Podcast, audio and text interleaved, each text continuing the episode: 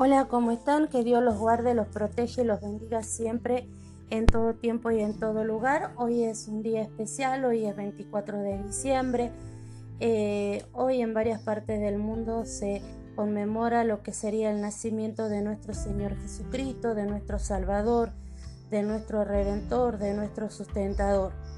Pidámosle a Dios Todopoderoso que en este día tan especial que es este víspera del nacimiento de nuestro Señor Jesucristo, nuestro Señor Jesucristo nos esté haciendo nacer juntamente con Él.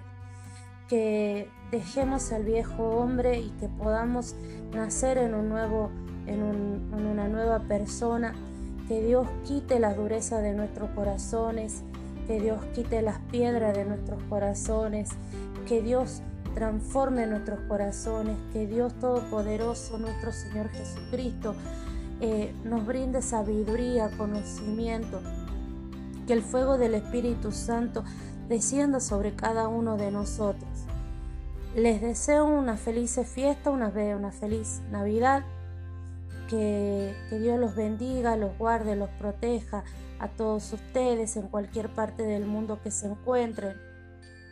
Que la mano de Dios Todopoderoso esté sobre ustedes y sobre su familia, que la sangre de Cristo los cubra desde la cabeza hasta los pies, que los sobreabunde en bendiciones y que en este día Él nos permita nacer juntamente con Él en su presencia, que quite todo lo malo, todo lo viejo, todo aquello que a Él no le agrada, que lo vaya sacando de nuestro corazón que lo vaya sacando de nuestro corazón para que podamos nacer juntamente con Él en una nueva criatura. Reconozcamos a Cristo como nuestro Señor y como nuestro Salvador, como nuestro sustentador. Reconozcamos a Cristo, reconozcamos y tengamos fe y, creamos y, y que creemos que Cristo Jesús, que Dios lo resucitó de entre los muertos y que subió a los cielos. Proclamemos la victoria de Dios Todopoderoso sobre la muerte. Proclamemos la victoria de, Cristo Jesús, que Él subió eh, y está sentado a la diestra de Dios Todopoderoso. Le pidamos a nuestro Señor Jesucristo esta noche, este día, que escriba nuestro nombre en el libro de la vida, que de ese libro nunca sea borrado nuestro nombre. Pidámosles también que Él sea confesando nuestro nombre delante de Dios Todopoderoso y ante sus ángeles. Pidamos que en esta noche, Señor, nuestro Señor Jesucristo, a través de la sangre derramada en la cruz del Calvario, esa sangre que tiene poder, esa sangre bendita, esa sangre restauradora, esté quebrando maldiciones generacionales en nuestra familia.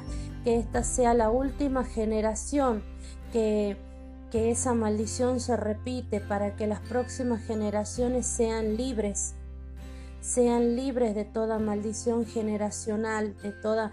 Eh, de todo encantamiento, de toda hechicería, de toda maldición. Pidámosle a Dios Todopoderoso que nos ayude a tener un mejor carácter, en este caso conmigo que yo le pido a Dios que controle mucho mi carácter porque a veces tengo un carácter bastante fuerte. Que Dios los bendiga, los guarde y los proteja siempre.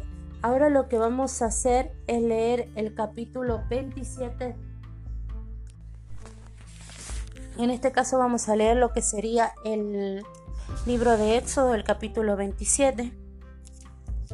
Que más que nada estos capítulos que vendrían a ser todo lo que es el capítulo 25, el capítulo 26, el capítulo 27, el capítulo 28. Se trata más que nada sobre el tabernáculo, sobre la creación y la sobre la creación del tabernáculo de Dios Todopoderoso. En este caso, el capítulo, el capítulo 27 del libro de Éxodo trata sobre el altar del bronce el altar de bronce, el atrio del tabernáculo y lo que sería el aceite para las lámparas. ¿Sí? Y vamos a empezar con lo que sería la lectura. Después de la lectura eh, vamos a estar leyendo lo que sería la interpretación de este capítulo en base a lo que sería la Biblia de Estudio Teológico Reina Valera 1960. Y en este caso dice la palabra de Dios. La concordancia que tiene este capítulo tiene distintas concordancias. La primera concordancia que tiene es con respecto a lo que va del versículo 1 al versículo 8, que lo podemos encontrar en el libro de Éxodo 38 del 1 al 7. La próxima concordancia la encontramos en el atrio del tabernáculo que abarca del versículo 9 hasta el versículo 19 que habla con respecto al atrio del tabernáculo, esto es Éxodo 38 del 9 al 20. Y por último lo que sería aceite para las lámparas, que del versículo 20 al versículo 21, que habla, eh, que vendría a ser Levítico 24 del 1 a 4. Entonces empecemos con lo que sería el capítulo 27. Harás también un altar de madera de acacia de cinco codos de longitud y de cinco codos de anchura, y será cuadrado el altar y su altura de tres codos. Y le harás cuerno en sus cuatro esquinas, los cuernos serán parte del mismo, y los cubrirás de bronce. Harás también sus calderos para recoger la ceniza, y sus paletas, sus tazones, sus garfios y sus braseros. Harás todos sus utensilios de bronce y le harás un enrejado de bronce de obra de rejilla. Sobre la rejilla harás cuatro anillos de bronce a sus cuatro esquinas y la pondrás dentro del cerco del altar abajo y llegará la rejilla hasta la mitad del altar. Harás también varas para el altar, varas de madera de acacia, las cuales cubrirás de bronce y las varas se meterán por los anillos y estarán aquellas varas a ambos lados del altar cuando sea llevado. Lo harás hueco de tablas de la manera que te fue mostrado en el monte, así lo harás. Ahora viene el atrio del tabernáculo, versículo 9. Asimismo harás el atrio Asimismo harás el atrio del tabernáculo al lado meridional, al sur tendrá el atrio cortinas de lino torcido de 100 codos de longitud para un lado, sus 20 columnas y sus 20 basas serán de bronce, los capiteles de las columnas y sus moldeduras de plata de la misma manera al lado del norte habrá a lo largo cortinas de 100 codos de longitud y sus 20 columnas con sus 20 basas de bronce, los, los, capiteles de las columnas y sus moldeduras de plata.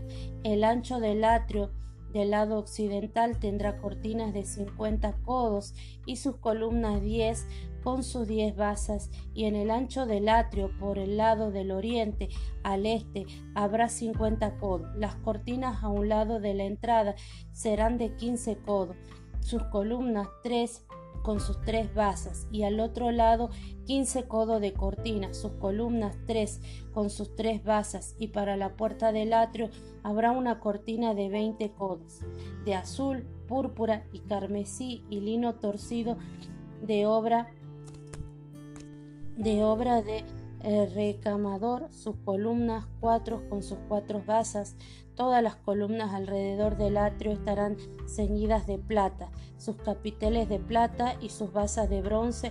La longitud del atrio será de 100 codos y la anchura 50 por un lado y 50 por el otro, y la altura de 5 codos, sus cortinas de lino torcido y sus basas de bronce todos los utensilios del tabernáculo en todo su servicio, y todas sus estacas, y todas las estacas del atrio serán de bronce aceite para la lámpara. Esto lo vemos en Levítico 4 del 1 al 4. Y dice, y mandarás a los hijos de Israel que te traigan aceite puro de oliva, machacadas para el alumbrado, para hacer arder continuamente las lámparas. En el tabernáculo de, reunión, fuera del velo, que está delante del testimonio, las pondrás en orden, Aarón y sus hijos, para que queden ardan delante de Jehová desde la tarde hasta la mañana como estatuto perpetuo de los hijos de Israel por sus generaciones. Bien, Ahora vamos a leer lo que sería la explicación de este capítulo en base, como siempre les digo, en base a la Biblia de Estudio Teológico Reina Valera 1960, ¿sí? Y dice, versículo del 1 al 8, el altar de bronce era un altar de madera recubierto de bronce al que más adelante se lo identificará por su función, el altar del holocausto. Debían colocarlo frente a la entrada del tabernáculo y colocar la fuente de bronce entre el tabernáculo y el altar. Estos eran los dos únicos elementos que contenía el atrio. En este altar los sacerdotes ofrecerán los sacrificios que el Señor le ordene hacer a Israel. Esto también lo podemos ver en Levítico 1.1, Levítico 7.38.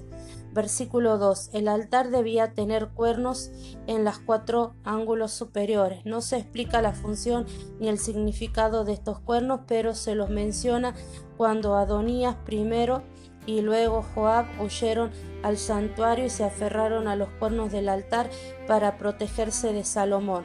Esto lo podemos ver en Primera de Reyes 1.50 y eh, Primera de Reyes 2.28.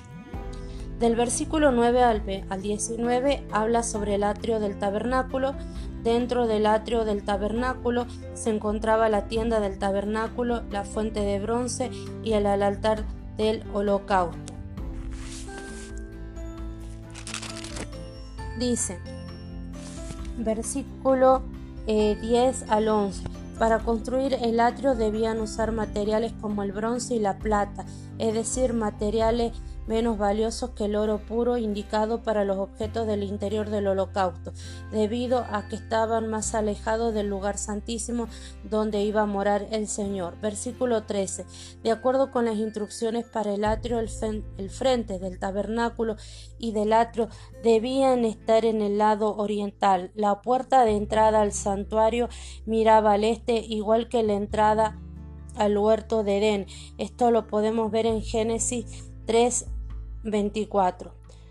Versículo del 20 al 21. El aceite para la lámpara. Además de los sacrificios prescriptos, los hijos de Israel también debían traer aceite puro de oliva machacada para el, para el alumbrado del tabernáculo. Esto sería la explicación en base a lo que es la Biblia de Estudio Teológico Reina Valera, 1960. Ahora permítame. Me llama la atención primeramente que dice la palabra acá nos vamos a Éxodo 27, el capítulo que estábamos leyendo, y que dice, en el tabernáculo de reunión fuera del velo que está delante del testimonio las pondrás en orden Aarón y sus hijos para que ardan delante de Jehová desde la tarde hasta la mañana como estatuto perpetuo de los hijos de Israel por sus generaciones. Acá habla que Dios manda a que siempre tenía que haber aceite puro de oliva para el alumbrado de las lámparas, que es algo que nunca tenía que faltar. Nunca tenía que faltar. Y vamos a la parábola de las diez vírgenes y entonces dice, entonces el reino de los cielos será semejante a diez vírgenes que tomando sus lámparas salieron a recibir al esposo. Cinco de ellas eran prudentes y cinco insensatas. Las insensatas tomando sus lámparas no tomaron aceite consigo aceite, mas las prudentes tomaron aceite en su vasija juntamente con sus lámparas. Y tardándose el esposo cabecearon todas y se durmieron, y a la medianoche se oyó un clamor, aquí viene el esposo, salid a recibirle. Entonces todas aquellas vírgenes se levantaron y arreglaron sus lámparas, y las insensatas dijeron a las prudentes, Dadnos de nuevo vuestro aceite, porque vuestras, nuestras lámparas se apagan. Mas las prudentes respondieron diciendo, para que no nos falte a nosotras y a vosotras, id más bien a los que venden y comprad para vosotras mismas. Pero mientras ellas iban a comprar vino el esposo y las que estaban preparadas entraron con él a las bodas y se cerró la puerta. Después vinieron también las otras vírgenes diciendo, Señor, Señor, ábrenos. Mas él respondió, dijo, de cierto os digo que no os conozco. Pero acá me llama la atención el hecho de la orden, la orden que da Dios. Y la orden que da Dios es que siempre tenemos que tener aceite para el alumbrado, para que ardan continuamente las lámparas, para que la lámpara nunca se apague. En este caso yo lo asemejo con la oración, que tenemos que estar orando todo el tiempo, clamando todo el tiempo. ¿Para qué? Para que nuestra fe, para que eh, nuestra lámpara nunca se, nunca se apague. Es lo mismo que debemos estar escuchando la palabra de Dios, leyendo la Biblia. ¿Para qué? Para que nuestra lámpara, en nuestro decir, nuestro conocimiento de la palabra o lo que Dios nos va revelando a través de su palabra nunca cese. Porque la palabra de Dios dice que por falta de, por falta de conocimiento pereció su pueblo. Por falta de conocimiento en quién? En Dios. Satanás conoce la Biblia perfectamente. Se las hable del Génesis al Apocalipsis, del Apocalipsis al Génesis. Nosotros con más razón tenemos que conocer la palabra de Dios para que nuestra lámpara nunca se apague. debemos tener siempre aceite puro de oliva en nuestras manos. Siempre. Y otra enseñanza que me deja este capítulo, yo había empezado a hacer un estandarte, porque a mí me encanta un estandarte bordado. Pero nunca le pregunté a Dios cómo quería que fuera el estandarte. Nunca le pregunté a Dios cómo quería que fuera la medida del estandarte, cómo fuera el color del estandarte, cómo fuera lo que llevaba el estandarte. Muchas veces nos lanzamos a hacer cosas sin preguntarle a Dios sin consultarle a Dios. Tengamos presente lo que me deja de enseñanza estos capítulos, que yo al principio, ya cuando empecé a leer esta parte, dije, mm, ¿qué, enseñanza puedo sacar de esto? ¿Qué enseñanza puedo sacar yo sobre el, las medidas del altar de bronce?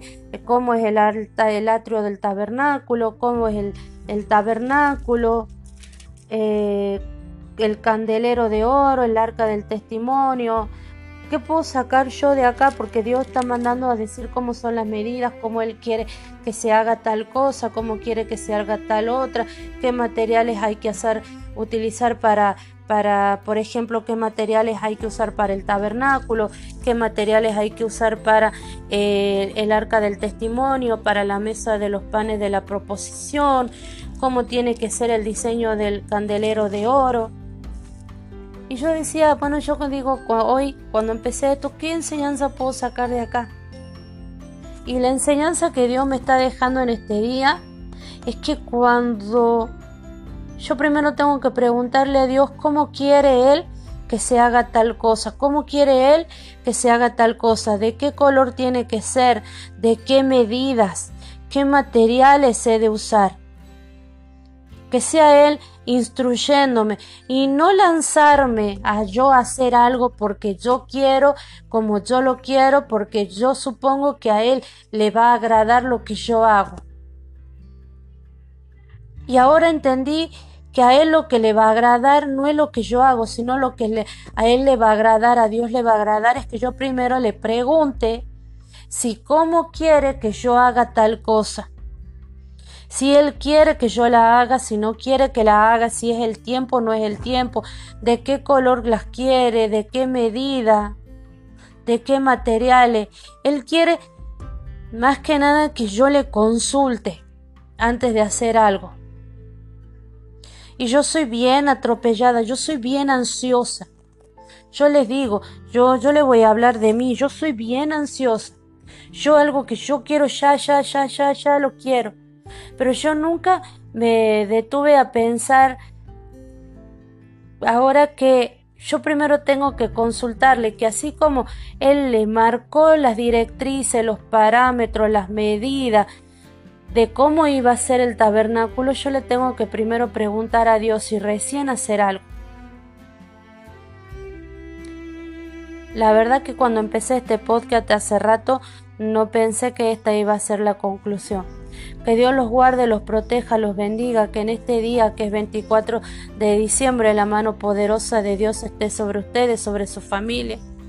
y que nos permita, eh, nos guarde siempre y que nos permita renacer. En esta noche yo cuando le pida, yo le voy a pedir nacer juntamente con Él. Mi pedido va a ser ese, nacer juntamente con Él. Nacer en una nueva criatura nacer en, un nuevo, en una nueva persona, acorde a lo que Él desea. Difícil, porque la verdad que la vieja naturaleza dice que está muerta, pero a veces nosotros tenemos malas mañas. Bueno, en este caso yo, que mi ansiedad, que un montón de cosas, mi carácter, pero yo le voy a pedir que en esta noche Él sea tomando control de todas las situaciones de mi vida. Que Dios los guarde, los proteja, los bendiga y nos estaremos encontrando para lo que sería la lectura del capítulo 28 del libro de Éxodo. Bendiciones.